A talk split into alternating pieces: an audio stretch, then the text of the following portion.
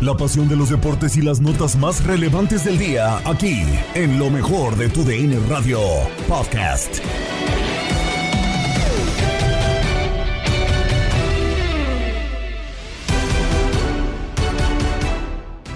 Podcast Lo mejor de tu DN Radio, sean bienvenidos a este recorrido por la información deportiva. Soy Gabriela Ramos y comenzamos con América porque siguen llegando las contrataciones y fue el turno para el español Jorge Meré. Además, se dieron a conocer las sanciones tras lo sucedido en la segunda fecha del Grita México C22 y en la NFL tenemos rondas divisionales. Así lo escuchaste en Contacto Deportivo.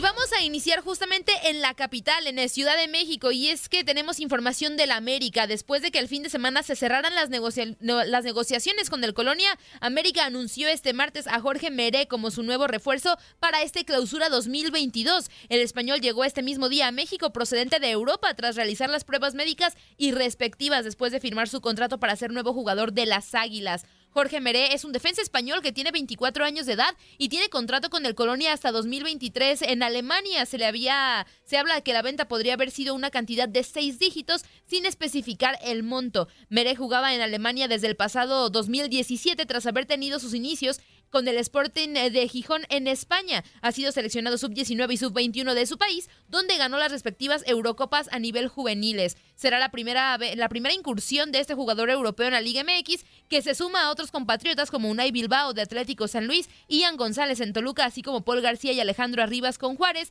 además de Álvaro Fidalgo en el mismo América, quien por cierto le dio la bienvenida a la que llamó el club más grande de México. Aquí la escuchamos.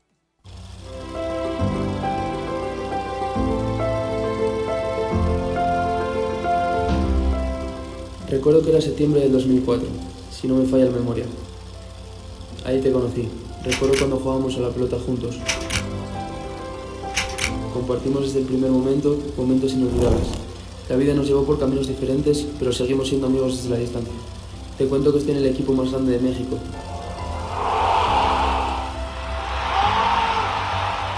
Es un sentimiento que no se puede escribir, pero aquí siempre encontrarás pasión, valor y gloria. Amigo, Ahora el fútbol nos une en esta emocionante aventura. Somos águilas, listos para hacer el vuelo. Bienvenida a las Águilas de América.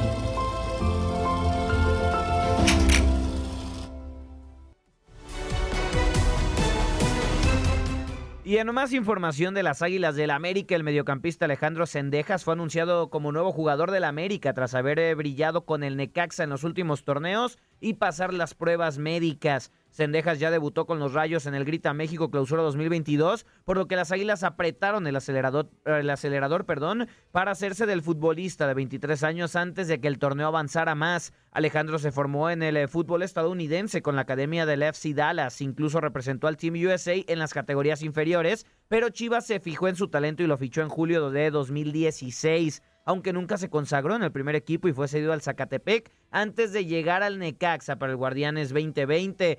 Sendejas era lateral izquierdo en los Rayos y adelantó su posición jugando como volante o extremo por la misma banda, lo cual se vio reflejado en goles, pues en los 50 partidos que disputó con los Rayos marcó 11 tantos, además de que se convirtió en su mejor jugador y capitán.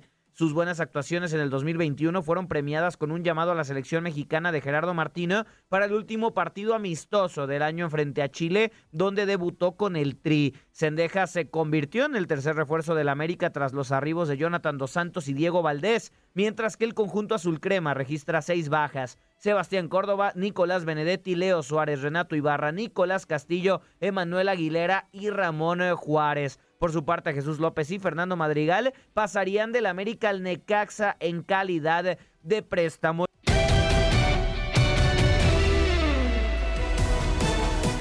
Y en más información relacionada con la Liga MX se dieron a conocer las sanciones por expulsiones de la jornada 2 en el siguiente comunicado. La comisión disciplinaria da a conocer el reporte de jugadores e integrantes del cuerpo técnico sancionados tras la actividad de la jornada 2 del Grita México Clausura 2022. Cabe mencionar que se sanciona al director técnico del club Pachuca, eh, Jorge Guillermo Almada, con dos partidos de suspensión, uno por faltarle el respeto al cuerpo arbitral y otro adicional por ingresar al terreno de juego después de ser expulsado.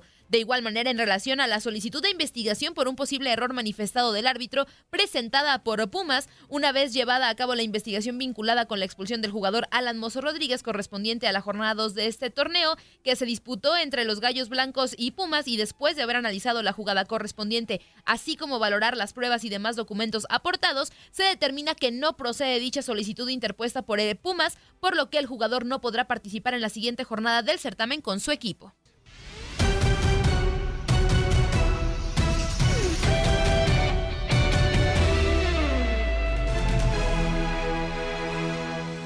La ronda divisional de los playoffs de la NFL ya está prácticamente definida después de que ayer los Rams con autoridad terminaran eliminando a Arizona Cardinals y pues se enfrentarán a los Tampa Bay Buccaneers de Tom Brady. Para hablar más de ya de esta ronda divisional, hacemos contacto con Ricardo Celis, a quien me da muchísimo gusto saludar, al narrador justamente de NFL para Univisión. Ricardo, ¿cómo estás? Te saludo con mucho gusto. Jorge Rubio, Andrea Martínez. Pues la verdad, partidos sumamente interesantes los que nos deja esta ronda divisional. Kansas City Chiefs sin duda con la presión y también Green Bay Packers me parece con Aaron Rodgers. ¿Cómo estás? Hola, Andrea, hola Jorge, ¿cómo están? Es un placer estar aquí con ustedes. Eh, sí, la, ronda divisional yo creo que mejor no podría haber estado. Hay partidos que realmente llaman muchísimo la atención. Eh, los partidos, los dos partidos del domingo, tanto Rams en contra de los Bucaneros de Tampa Bay como los Bills de Buffalo en contra de los ah, jefes de Kansas City, y ni se diga el sábado, Cincinnati en contra de Tennessee y San Francisco en contra de los empacadores de Green Bay. Y bien lo estás diciendo, todos los partidos van precisamente aquí por tu DN Radio. ¿eh? Ricardo, qué gusto saludarte. Oye, y preguntarte eh, de los partidos que vienen eh, también para estas ya series eh, divisionales, tanto en la americana como en la nacional. Eh, ¿Quiénes apuntan por lo menos para ti en el primer plano como los favoritos? Porque sí, estas rondas de comodines terminaron siendo muy disparejas en algunos partidos. Eh, el caso de Steelers que no pudo contra Kansas City y que, pues bueno, el juego de Mahomes fue sumamente importante. también, pues en ese sentido, los juegos bastante disparejos. ¿Crees que los Bucaneros puedan repetir clasificándose por lo menos a esta final divisional y después al Super Bowl? El tema de Kansas también. ¿O crees que por ahí se puede interponer eh, Aaron Rodgers, que tal vez es la presión para que pueda eh, llevarse por fin un Super Bowl. ¿Cómo ves el tema de estas series divisionales? Bueno, va a estar, va a estar interesante, pero vamos a ver cómo avanzaron estos equipos de la serie de comodines. El, partido más fácil fue, sin lugar a dudas, el que tuvo Tom Brady en contra de las Águilas de Filadelfia. Y por eso los derrotaron de esa manera 31 a 15. Hay que recordar que los Bucaneros de Tampa Bay, Jorge, tienen una muy buena defensiva, ni se diga la ofensiva, tienen excelentes jugadores a la ofensiva. La gran sorpresa de la ronda de comodines fue el partido de los 49ers en contra de los Cowboys de Dallas. Todo el mundo pensaba, yo incluido, de que el equipo de los Cowboys iba a barrer con los 49ers, que, los, que iba a ganar ese partido y que iban a avanzar a la ronda, a la ronda divisional. No fue así porque simplemente eh, los Cowboys de Dallas siguen cometiendo errores, siguen cometiendo penalidades. Esa es una de las razones por la cual el equipo de los Cowboys fue el, equipo más penalizado durante toda la temporada y en el partido en contra de los 49ers en la ronda de, comodines tuvieron 14 penalidades. 14 penalidades en contra que les costaron casi 100 yardas. Y después, al final de cuentas, Jorge, Andrea, eh, los últimos 14 segundos, cuando los Cowboys realmente tenían que mandar el pase, Dak Prescott, hacer dos pases de, tratar de hacer dos pases de anotación desde la yarda 40, se le ocurre correr la pelota, hacer un quarterback sneak y pierde casi todo el tiempo ahí y después desgraciadamente le echan la culpa a los oficiales. Los oficiales no tienen nada que ver en esta situación porque eh, todos los jugadores saben que para que pueda, pueda comenzar una jugada en el fútbol americano, el oficial, hay un oficial que tiene que tocar la pelota y poner la pelota en el suelo donde va a ser el hike, donde el centro le va a dar la pelota al, al, al quarterback. Y eso no pasó con los, con los Cowboys de Dallas y desgraciadamente están eliminados. Ricardo, yo sé que estamos hablando de los playoffs, pero qué bueno que tocas el tema de los Vaqueros de Dallas porque para ti que sigues eh, al 100% la NFL, ¿qué es lo que tiene que pasar dentro de esa franquicia para que ya haya resultados? Porque digo, son más de 20 sin conseguir un Super Bowl, son 11 postemporadas en las que no pueden pelear por una, por una serie de campeonato. ¿Qué es lo que está pasando con los Vaqueros y qué es lo que tienen que modificar? Tienen que modificar mucho, tienen que modificar desde... yo no creo que tengan que correr a, Mike McCarthy, el, entrenador en jefe. Yo creo que él todavía, él, él hizo todo lo posible. Simplemente las, las llamadas del coordinador ofensivo eh, no fue la adecuada para la última, las últimas jugadas del partido. Pero te digo, no puede resumirse todo el encuentro de 60 minutos en los últimos 14 segundos. Si estás cometiendo penalidad tras penalidad tras penalidad, necesitas tener un equipo mucho más disciplinado y un equipo que sepa cuáles van a ser las consecuencias si estás cometiendo errores. Cometían errores muy tontos realmente, errores de movimiento de la línea ofensiva, errores de, de más hombres en la cancha de juego. No puedes cometer ese tipo de errores a esas alturas de, los playoffs. Ricardo, y agradeciéndote estos minutos en eh, Contacto Deportivo, tenemos que preguntarte tus favoritos. A mí me encantaría ver un Brady contra Rogers en esta serie divisional. ¿La ves posible? Y también en la otra conferencia, ¿a quiénes ves eh, como, eh, bueno, clasificándose estas series divisionales? Y ya en una de esas, pues bueno, hasta el Super Bowl.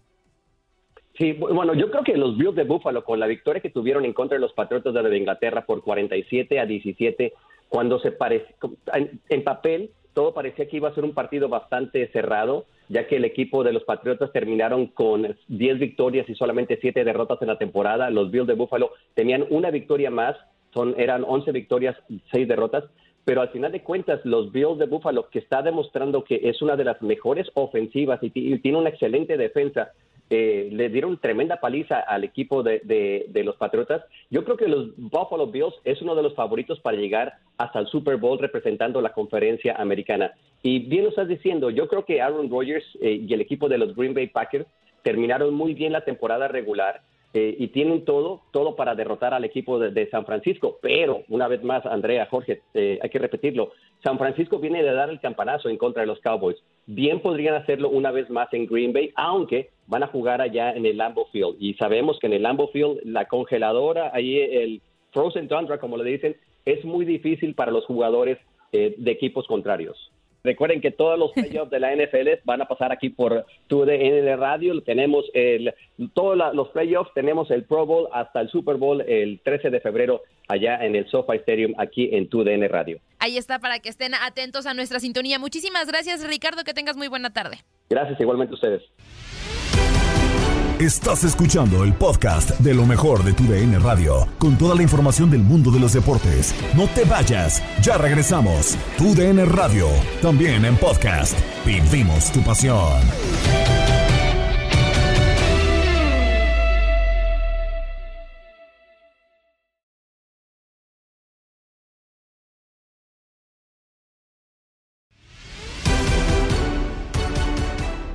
En el podcast Lo mejor de tu DN Radio y es momento de hacer un balance de lo que nos ha ofrecido el Clausura 2022 con dos fechas prácticamente disputadas, Pumas y Chivas, dos clubes a seguir. Revive la charla en Inutilandia.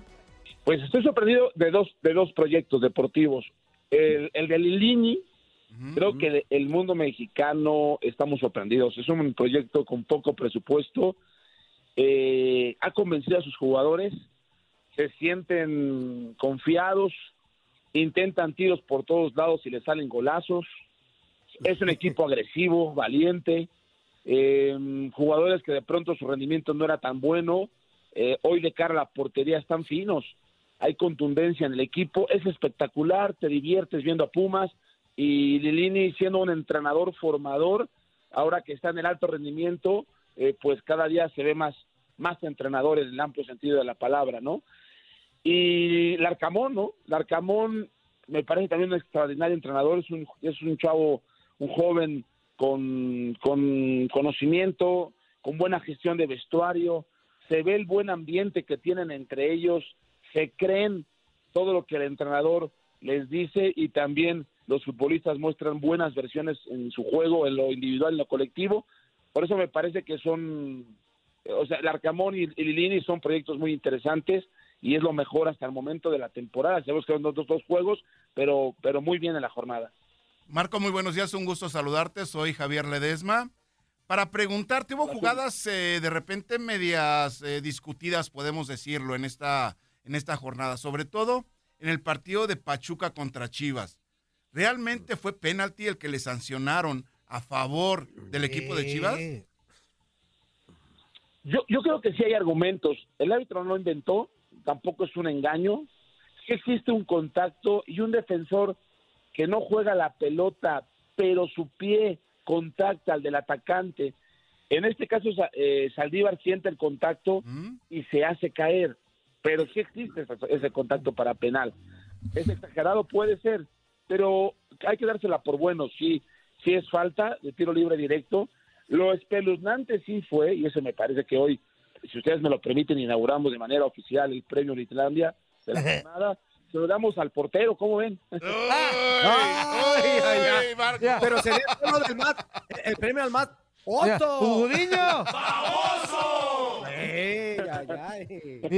Inaugurado hoy los premios Inutilandia, fíjate, muy bien.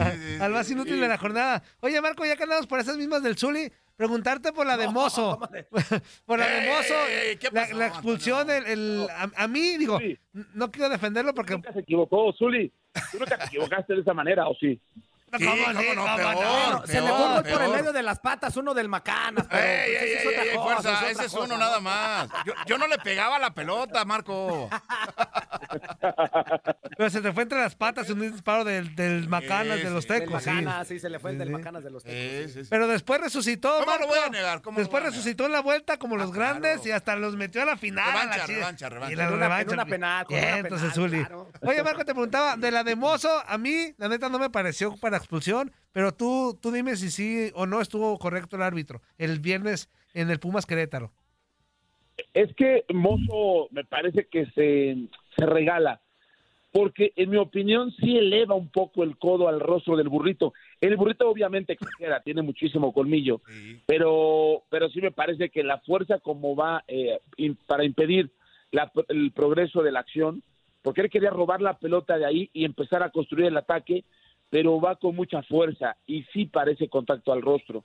No hay una toma real contundente que nos diga que no existió tal contacto. Hasta el momento, todas las imágenes que, que nos muestran, pareciera que sí existe un contacto del codo al rostro, y ahí me parece que el VAR hace lo correcto. El que se equivoca es mozo.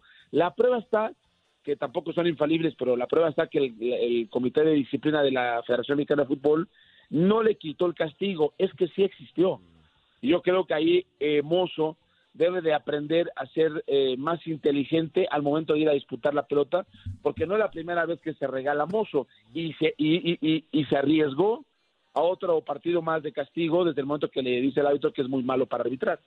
Sí, ahí se manchó. Pero no está muy agachado el burrito, Marco. O sea, no está ah, muy. Ya como. Como yendo con la barrida, pues. Chaparrito, el burrito. Sí, pues aparte de chaparrito, no, ya va como muy abajito, por eso es que le alcanza como a dar el contacto. Sí, tiene razón, ya va caído, pero sí eleva el codo y, y va sobre el, sobre el rival. O sea, sí proyecta Mozo su cuerpo al, al rival.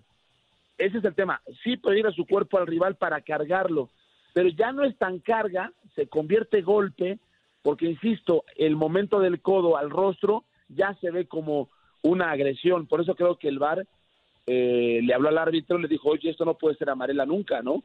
Tiene que ser tarjeta roja y el, árbitro Jair Miranda lo pensó de la misma manera. Exactamente. Oye, yo quiero cambiar un poquito este, el tema, mi queridísimo Marco, a, a, preguntarte cómo ves esta situación dentro de lo que se va a presentar en algunos partidos de la selección mexicana, en donde eh, puntualmente contra Costa Rica y Panamá solamente va a haber dos mil personas. Eh, eh, se, hablaba de que iba a haber un veto total en el Estadio Azteca, pero a final de cuentas se consigue que haya dos mil personas para parar esta situación del grito que tanto daño le ha hecho al, al fútbol mexicano y que John de Luisa pues dijo que que, tiene que parar de alguna manera y esto, esto es lo que también está haciendo la federación para calmar un poquito las aguas en esta situación. ¿Cómo lo ves tú, Marco? Bueno, primero que es un logro de la Federación Mexicana de Fútbol eh, negociar o convencer a la FIFA que les permitiesen gente en el estadio hasta cierto punto, ¿no? Porque estábamos, estábamos vetados, ¿no? Cero, cero gente. Esa fue la primera información. Recula FIFA y nos da la oportunidad de tener público. Estamos en tiempos bien complicados, complejos, la gente está muy susceptible a cualquier cosa. Hoy es así las normas, nos guste o no nos guste, nos cuadre o no nos cuadre. El Atlante es su padre. No, no. Esa es porra, Marco, esa es porra, Marco. No lo podemos decir. No lo podemos decir, se acabó. Se acabó. Oye, pero las ironías de la vida, ¿no? El Sevilla sube un tuit dándole la bienvenida a Tecatito y utiliza la misma frase, o sea, ¿cómo? Claro. Pero bueno. Pero bueno, es una, es una victoria para México. Me parece que es una victoria para México desde el punto de vista federativo. Y lo que hizo John de Luisa, me, es, el, el, que habló fue John, me queda claro, el que logró que se permitiese gente en el estadio. Entonces me parece que algo, algo bueno puede salir de aquí. Y ojalá la campaña, eh, la reeducación de, de un nuevo pensamiento o un nuevo cántico, pues se pueda dar de manera progresiva, pero sí me queda claro que tiene que México ser más contundente, meter más coreografía, meter algo más para que se vuelva eh, el canto otra vez como el chiquitibum, etcétera, parte de la atmósfera del estadio, pero quitando la palabra que tanto incomoda, ¿no?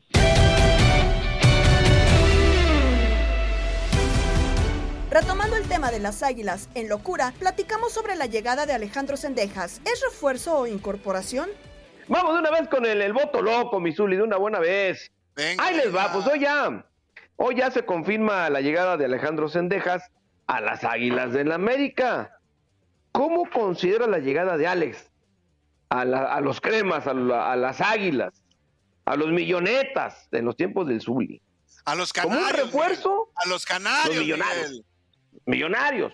¿Como un refuerzo o como un esfuerzo?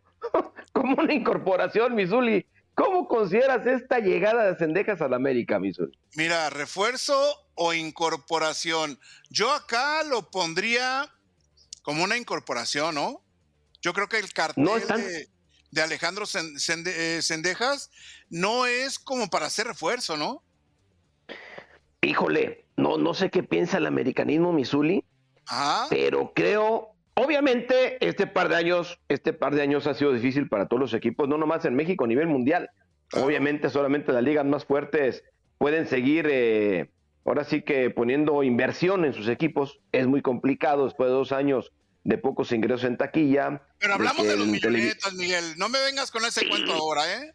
No, no, Misuli, pero, pero la dueña del equipo también la ha pasado mal, Misuli, también la ha pasado mal. O sea, también hay que reconocer que, que lo, el dinero no fluye como antes, como en tus tiempos, Misuli. No, no, y, no, qué bárbaro. Después de mis tiempos, Miguel.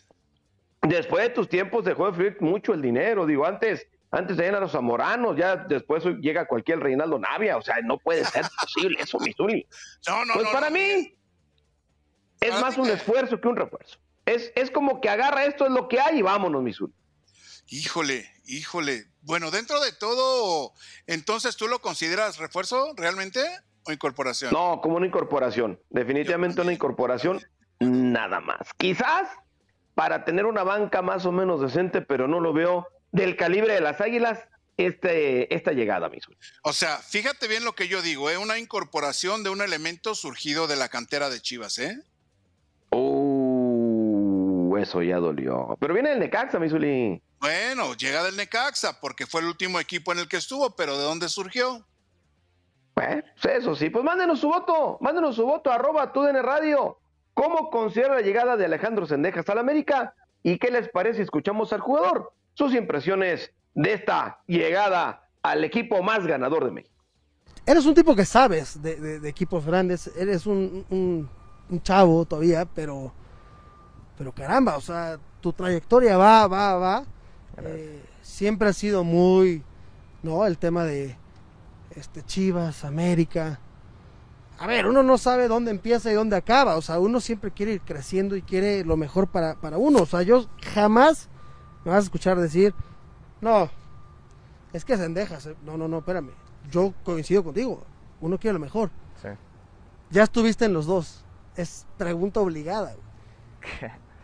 ¿Cuál es más grande entre Chivas y América?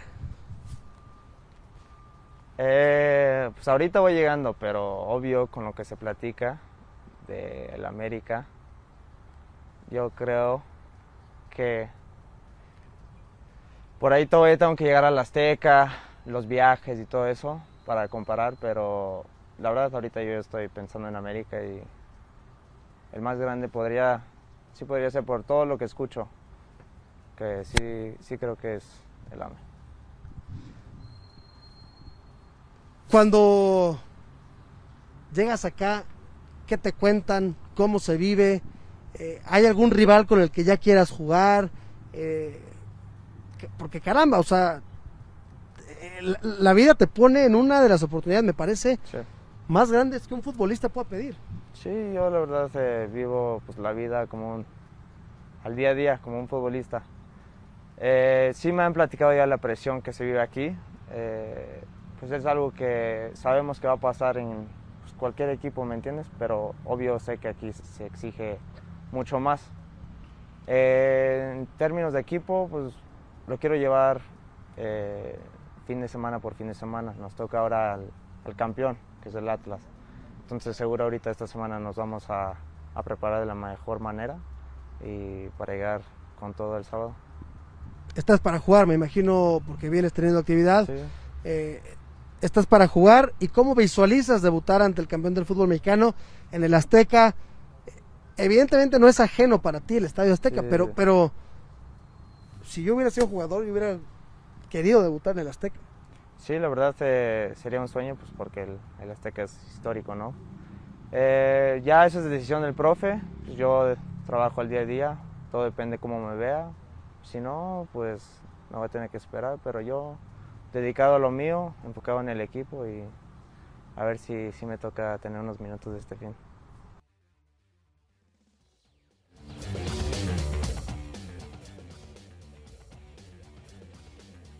Bueno, pues ahora sí que, que, que ¿cómo me lo pusieron a parir chayotes? Claro, ¿Cómo le pre...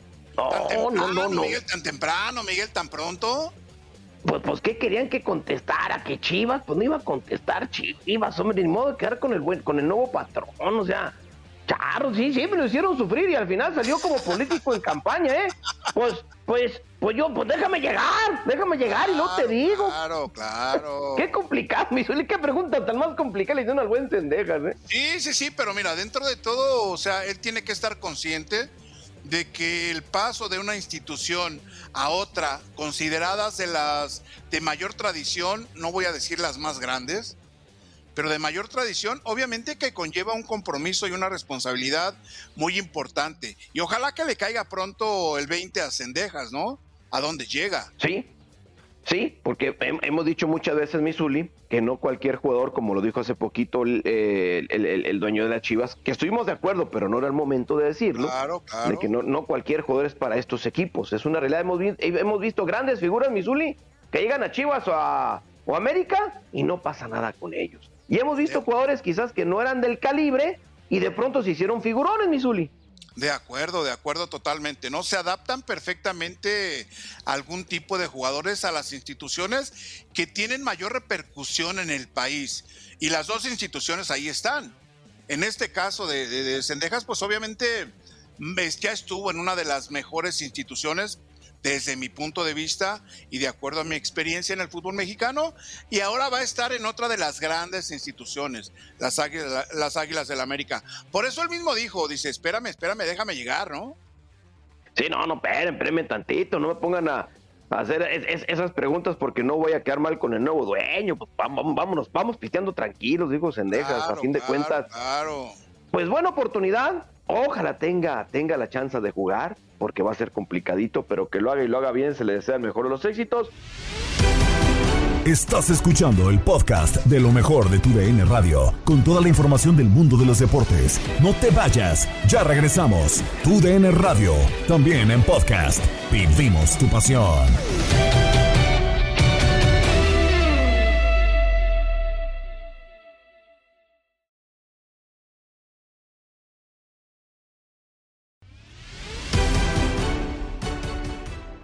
Regreso en el podcast Lo mejor de tu DN Radio, que puedes escuchar a través de la app Euforia. Nos vamos con Misión Centroamérica porque el debate de los radioescuchas llegó con el nivel de la Liga de Expansión y el fútbol centroamericano. Lo escuchamos. Sí, yo la, eh, la pregunta que teníamos el otro día, Carlitos, es... Ah, ¿Tú cómo ves, por ejemplo, el fútbol de la Liga de Expansión en México? Si la puedes comparar, tú que jugaste en Centroamérica, tú que jugaste en en, Morelia, con, en primera división, en varios equipos, pues en primera división en México, pero específicamente la Liga de Expansión, porque el otro día comentábamos, sí está muy lejos de la Liga de Centroamérica, de las ligas de Centroamérica, de Honduras, de Costa Rica, eh, de Guatemala. ¿Cómo la verías tú comparando esas dos ligas? Liga de Expansión de México y las ligas centroamericanas. Es que el comparar, hermano, la verdad que no, es, es un, algo, algo no muy bueno y a veces fastidioso, ¿no? Claro. yo, yo, yo lo único que te diría, por ejemplo, el nivel de fútbol que se juega y que se realiza en México es totalmente superior al de Centroamérica. Entonces, ¿podrías decir, Carlitos, que la segunda división del fútbol mexicano podrá tener más nivel que las de Centroamérica? Porque a mi parecer quizá podríamos ver campeones como Atlante, Morelia, eh, Celaya, creo que podrían ser campeones en Centroamérica. Sí, sí, sin duda. Yo, yo que, que estuve 10 años jugando en México, eh, yo que crecí jugando en, en, Honduras, en Centroamérica, el trabajo que se hace, que se realiza en México es totalmente diferente al trabajo eh, que se realiza este, en, en, México, al que se realiza en Centroamérica. Eh, lo que estoy viendo de, la Liga de Expansión, que le están dando, le están dando mucha oportunidad a, jugadores jóvenes, que ese es el punto de esa liga. jugadores jóvenes que vienen con una base ya este, totalmente diferente a un joven, por ejemplo, te lo pongo, te lo pongo puntualmente a un jugador de Honduras. Si tú me pones a un jugador de, del Atlante, un jugador del Celaya, un jugador de X equipo de la Liga de Expansión, al campeón, al campeón de Honduras que fue Olimpia, a, uno de los mejores jugadores, si, me pones a comparar, yo creo que está por encima el jugador de, México, de la Liga de Expansión, al jugador de... Pero no sería, ah, disculpa, ah, una pregunta, ¿no crees que sería ah, conveniente, por ejemplo, si algunos jugadores centroamericanos vinieran y, por ejemplo, empezaran en la liga de expansión y probablemente de ahí fueran vistos y mover, digo, cambiar de ahí a la MLS o a la liga MX? ¿Sabes cuál es el problema? El problema es que en estos tiempos eh, todo es eh, business, todo es negocio. Hay que recordar que la liga, la, la liga de expansión no es una liga que está pagando muy bien al fútbol. No. Y hoy en día también los jóvenes que se creen figuras ya quieren cobrar eh, un montón de plata, ¿entiendes? Y, y no y, y, para ellos ir a la liga de expansión al fútbol mexicano eh, o, a la liga, este, sí, a la liga mexicana de un jugador de Honduras, por decirlo así, ya se vería mal, ¿entiendes? Porque eh, no, ellos supuestamente entre comillas ellos están en otro en otro nivel de liga, pero por supuesto, yo yo yo sé a lo que quieres apuntar tú. Y si, si a mí me dices para el desarrollo de ellos, sería lo ideal que fueran a, competir en Liga de Expansión, pero eso va a ser difícil, la verdad. Ahí está la respuesta, mi hermano. Nada más, lo, lo, único que te iba a decir es que sin lugar a duda hay mucho talento en Centroamérica. Yo te voy a ser honesto y te voy a decir lo único que creo que les falta al jugador centroamericano y es disciplina. Yo creo que también infraestructura. Yo creo que también ha fallado la, infraestructura. Hemos hablado de que los estadios no están en buenas condiciones. Mira, Toño, Toño. Adelante. Disciplina, o sea, o sea disciplina, yo creo que eh, no. Porque nosotros, yo, yo, yo, yo hablo en el punto de los hondureños, ¿no? Nosotros siempre hemos, hemos ido a trabajar. Lo que nos falta a nosotros, a, los hondureños más que todo, es este, el trabajo de base, la base más importante. Porque nosotros ya fuimos a, en mi caso, yo fui de 20 años al fútbol mexicano, donde a mí me faltaba muchísimo, Toño. ¿Sí? En la parte técnica, en la parte táctica, ¿entiendes? Y ese es el problema de, de todo Centroamérica. Eh, trabajar la, la, la, base, o sea, los principios del futbolista. En la disciplina, yo creo que, que, que, en la disciplina también el futbolista, el futbolista mexicano también ha tenido disciplina, es disciplinado algunos, pero yo creo que en esa ventaja tiene mucha ventaja el fútbol mexicano al, de Centroamérica en la parte de, eh, de, base de trabajo, ¿no? Completamente de acuerdo. Te mandamos un fuerte abrazo, hermano. Muchas gracias. Igual de regreso, que estén bien. Hasta luego, gracias. Está buena la, pregunta y necesitamos tu opinión, Carlitos, porque a ti te tocó, como dices, desde Fuerzas Básicas en Honduras, llegar a, México. Mira, yo en mi caso, en aquellos tiempos, eh, te estoy hablando cuando yo llegué a, a Toluca en el 93, por ahí 94, ¿entiendes? O sea, uno aspiraba a salir de Honduras a jugar para poder aprender, para poder mejorar en todos los aspectos. Hoy en día, los jóvenes, los jóvenes de hoy en día, las figuras de hoy en día, solo están pintando en pensar, solo piensan en, Europa, ¿entiendes? Claro, y aparte algunos piensan nada más en la vida del futbolista más que en ser futbolista, ¿no?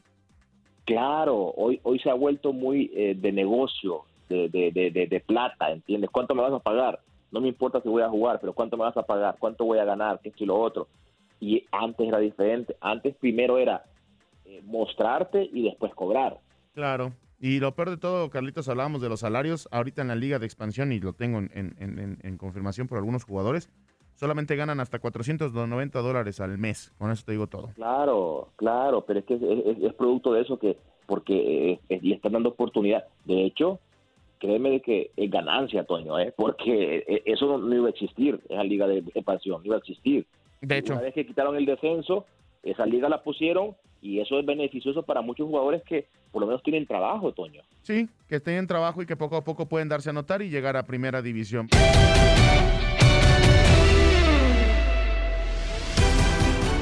Nos vamos al fútbol internacional porque este martes se dio a conocer el premio de Best, donde Robert Lewandowski fue reconocido como el mejor jugador. ¿Es merecido o no? Así lo escuchaste en Fútbol de las Estrellas el premio de The Best. Aldo, polémico eh, para muchos, polémicos para, mejor dicho, para otros no tanto, pero lo cierto es que Robert Lewandowski es el eh, nuevo ganador de The Best 2021, siendo el primer año que no coincide con el balón de oro. Antes de entrar en comparaciones de qué premio esto, qué premio el otro y lo que sea, ya lo dejabas ver eh, tu punto de vista, para ti más que merecido.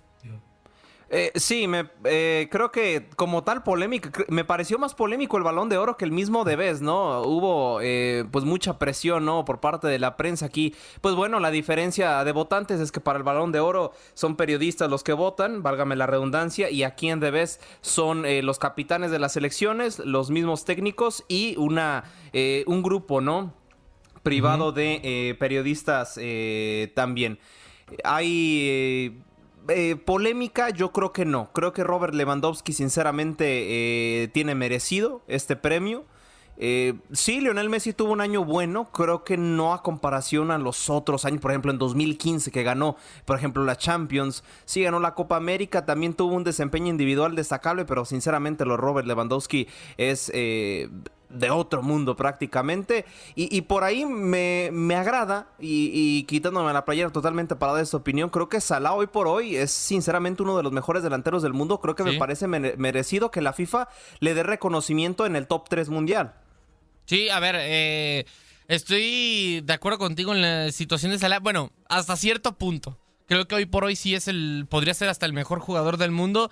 Pero el problema y, la razón por la que a lo mejor mucha gente no está de acuerdo y por lo que ciertos criterios, además de lo que ya mencionabas en cuanto a cómo se realiza la votación, es que estos premios no, no toman en cuenta el mismo periodo de tiempo. Es decir, eh, en la 2000, eh, o mejor dicho, este premio lo que tomó en cuenta fue la temporada 2020-2021, más allá de que se haya entregado en 2022. Caso contrario, eh, el balón de oro sí se entregó en 2021 y tomó en cuenta año 2021. Entonces, a ver, yo lo dije con el balón de oro y lo dije con The Best. Si se lo daban a Robert Lewandowski, eh, no decía absolutamente nada. Si se lo daban a Lionel Messi, tampoco decía absolutamente nada, que yo en lo personal se lo hubiera dado este, a, Lionel Messi, por lo que ya hemos comentado en varias ocasiones, que creo que, eh, a ver, Robert Lewandowski es mucho o ha tenido un mucho mejor registro goleador, pero si nos vamos al resto de estadísticas, prácticamente Lionel Messi lo aplasta. Y no solamente eso, eh, Incluso si nos vamos, bueno, a ver, goles sí gana Lewandowski, pero nos vamos a participaciones de gol, que es como la nueva estadística que ya está más de moda, porque ahora también valora mucho más, creo yo, el público en general las asistencias. Lionel Messi tiene más, tiene 60, mientras que Lewandowski tiene 59. Eh, pero sea como sea, eh, yo creo que sí causa polémica el premio Aldo en una situación. No tanto si lo comparas con, con, el, con el balón de oro, sino porque vemos el 11 de, de pues, del torneo, digamos, o de la temporada. Y hay futbolistas que está, o en el caso de Mohamed Salah, está en la terna, pero no está en el 11.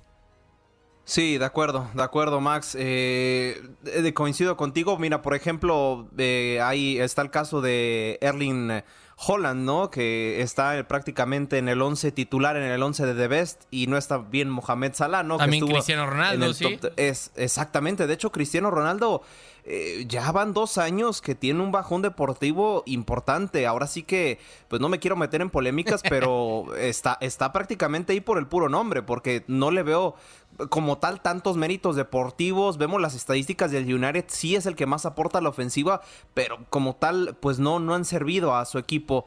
Eh, sí, tan, un tanto polémico el 11 de Debes, creo que algunos sí lo tienen merecido. El mismo caso de Robert Lewandowski, ¿no? Que, que, ganó, que ganó este premio. También el, el caso de de Mendino, que, que, ganó el premio al mejor portero de la temporada.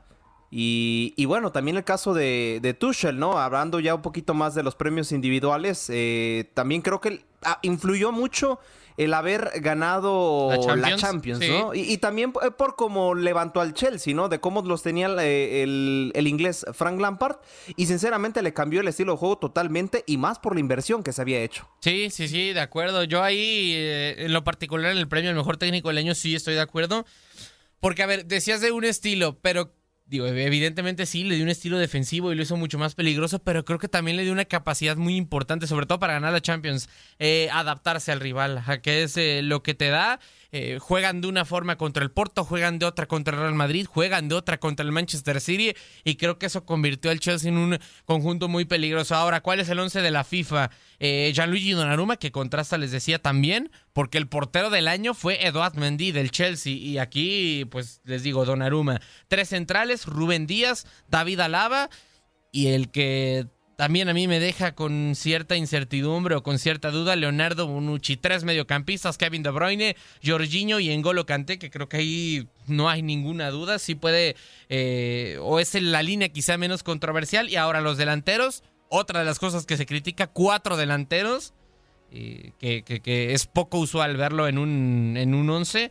Serían Lionel Messi, Robert Lewandowski, Erling Holland, que no estuvo en la terra final, y Cristiano Ronaldo, que tampoco lo estuvo, cuando otro delantero como es Mohamed Salah, sí lo estuvo. Sea como sea, tenemos dos ganadores al eh, jugador del año, o si se le puede decir así, mejor dicho, Robert Lewandowski, jugador de la temporada pasada, y Lionel Messi, mejor jugador del año 2021 según France Football. Primer año en el que los ganadores no coinciden, y aquí les tenemos un recuento de cuáles han sido los ganadores de The Best y cuáles han sido los ganadores del Balón de Oro.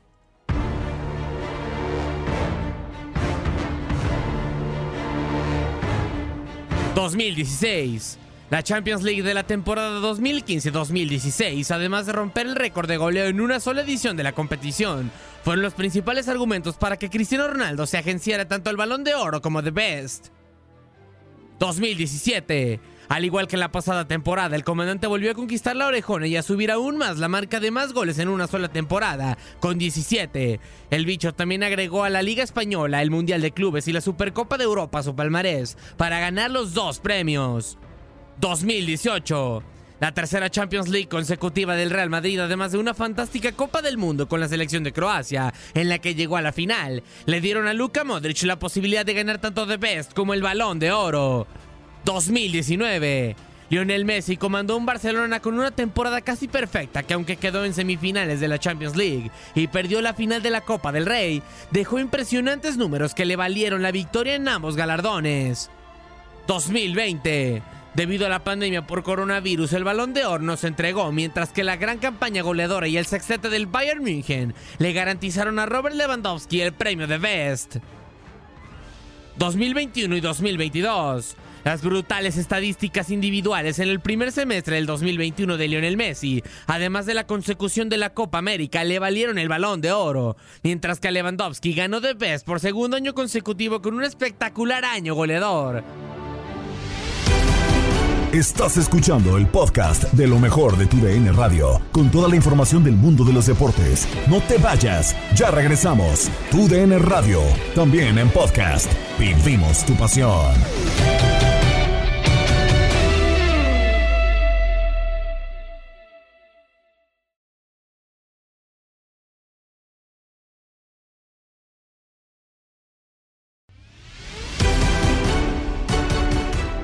Cerrar el podcast Lo mejor de tu DN Radio, actualizamos lo que sucede con los equipos que buscan llegar a la Serie del Caribe. Esto es El Vestidor. Arrancamos en México.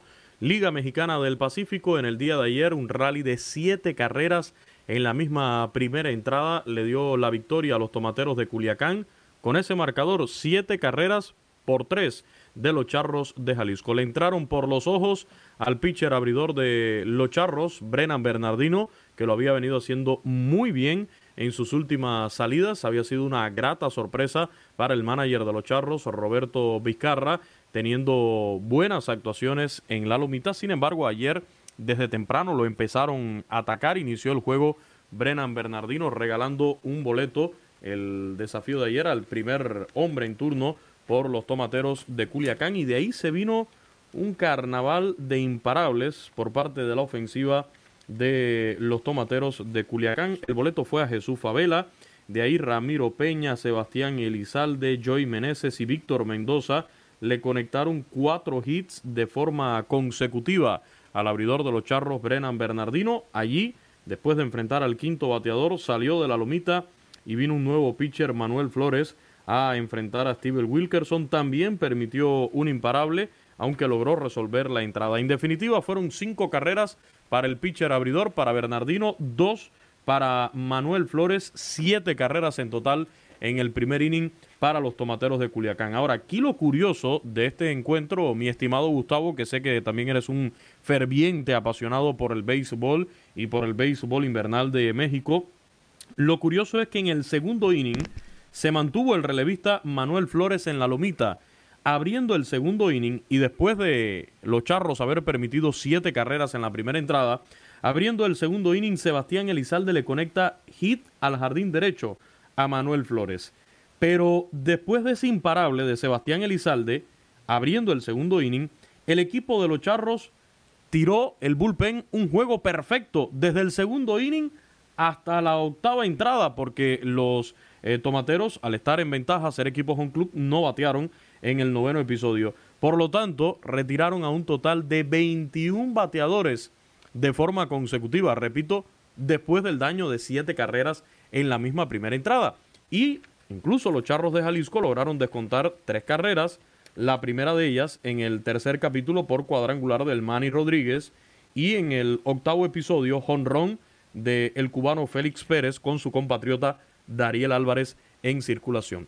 Así sucedieron las cosas en el día de ayer, un juego muy pero muy raro, o sea, un equipo que arranca, Gustavo, tú conoces de béisbol, anotando siete carreras en el primer inning y que después lo retiren de forma consecutiva desde el segundo hasta el octavo, creo que, no sé, es algo al menos poco usual en el béisbol.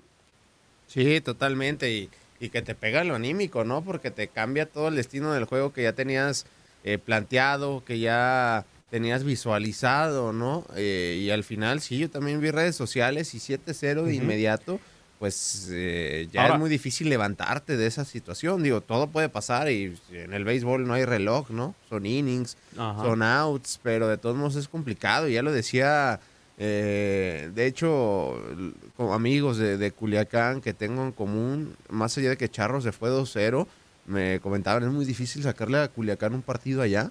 Entonces yo creo que esta serie se va a definir en 6, porque pues sí va a terminar regresando a Guadalajara. Usted se va a ir a un séptimo. Manny Barreda, mi estimado Gustavo, ayer tuvo seis entradas completas también el abridor de los tomateros de Culiacán. Reconocer la labor del pitcher abridor Manny Barreda, que en seis innings permitió solamente dos hits con una carrera que fue limpia, un boleto, seis ponches. Toleró el cuadrangular del Manny Rodríguez. Pero no sé, Gustavo, si usted está al tanto del Twitter, sobre todo, pues hay rumores ahora, hay teorías de la conspiración de que son los Astros de Culiacán o los Tomateros de Houston, como les quieran llamar. ¿Daban señas también o qué? Sí, señor. Hay un rumor, un chuchuchú tremendo desde la serie semifinal entre Tomateros y Algodoneros de Guasave de que los Tomateros roban señas. Eh, entonces eso ha tomado una fuerza tremenda. Claro, nosotros nos quedamos en la especulación y repito, me remito a lo que se dice en redes sociales. Yo ayer estuve en el estadio y la verdad no, no vi nada que me pueda decir, oye, si están robando señas. Se dice hmm, por ahí que hay cámaras de más, se dice por ahí que hay una corneta que suena dos veces con recta, tres con curva. Dicen por ahí, usted póngale hoy atención a la, a la transmisión, mi estimado Gustavo, porque dicen por ahí que son los astros de Culiacán o los tomateros de Houston. Qué bárbaro. Pero bueno, Repito, todo eso queda a nivel de especulación. Yo quiero pensar que ya estos rumores eh, llegan a la Liga Mexicana del Pacífico y bueno, allí eh, le darán la seriedad que lleva o no según las evidencias que puedan haber. O sea, hasta el momento son rumores porque nadie ha presentado una evidencia contundente como sucedió en el caso de, de, los Astros de Houston, que hubo un pelotero, un ex lanzador, que fue y le dijo a la gente del, del, periódico, del medio, de Athletic, le dijo, oye, en los Astros de Houston del 2017 se robaba señas, y se robaba señas así, así, así, así, así, asado, y se hizo una investigación por parte de MLB con impunidad para los peloteros, y se determinó que sí, que se robaban señas. Pero repito, Gustavo, esto queda solamente en la especulación de las redes sociales que sabemos el poder que tienen hoy en día y por supuesto de la afición que ya empieza a manejar este posible, posible robo de señas de los tomateros. Yo te voy a ser sincero, Gustavo, no creo, no creo que Benjamín Hill, teniendo en su mano ya asegurado de manera oficial un contrato como coach de los Angelinos de Los Ángeles en grandes ligas y como se puso el asunto en MLB por el tema del robo de señas de los Astros, yo no creo que Benjamín Hill se vaya a arriesgar a poner en juego ese contrato que tienen grandes ligas por ganar ¿Quién nos un título acá. Luis? Porque al final, pues en este mundo hay muchas envidias. No, está en las redes sociales, te repito, es desde las semifinales de, de la liga en contra de Algodoneros. No salió ayer, es desde las semifinales. Se basa en que el equipo de Tomateros se toma muchos más ponches en la carretera que en juegos de, de home club se basa eh, también, por ejemplo, ayer que le hayan bateado con tanta libertad a un pitcher que venía siendo tan dominante como Brennan Bernardino y que después, te repito, o sea, lo que llama la atención y es un juego muy raro, le hacen siete carreras en el primer inning y dices, bueno, pues el equipo viene caliente. No, después de esas siete carreras en el primer inning, no batearon más. Algo pasó que se enfriaron porque ni siquiera eran los relevistas de primer nivel de los Charros, no era el refuerzo del norteamericano Jared Wilson, no lanzó tampoco Roberto Osuna, o sea, eh, el otro norteamericano David Richardson, el zurdo Alemão Hernández, ninguno de esos pitchers que son la primera línea del bullpen trabajaron ayer. El, digamos, la segunda línea del bullpen fue la que se encargó de lanzarle un juego perfecto desde el segundo hasta el octavo inning a los tomateros de Culiacán. Entonces por ahí, pues, digo, hay muchas teorías de la conspiración, pero yo, yo me resisto a creer que, que, Benjamín Hill, el manager de los tomateros, con ese contrato en mano para grandes ligas, se arriesgue a meterse en un escándalo de este tipo. Pero bueno, eso ya saldrá. Hasta aquí lo mejor del podcast, lo mejor de tu DN Radio. Soy Gabriela Ramos y te invito a seguir nuestra programación. Has quedado bien informado en el ámbito deportivo. Esto fue el podcast, lo mejor de tu DN Radio. Te invitamos a seguirnos, escríbenos y deja tus comentarios en nuestras redes sociales, arroba tu DN Radio, en Twitter y Facebook.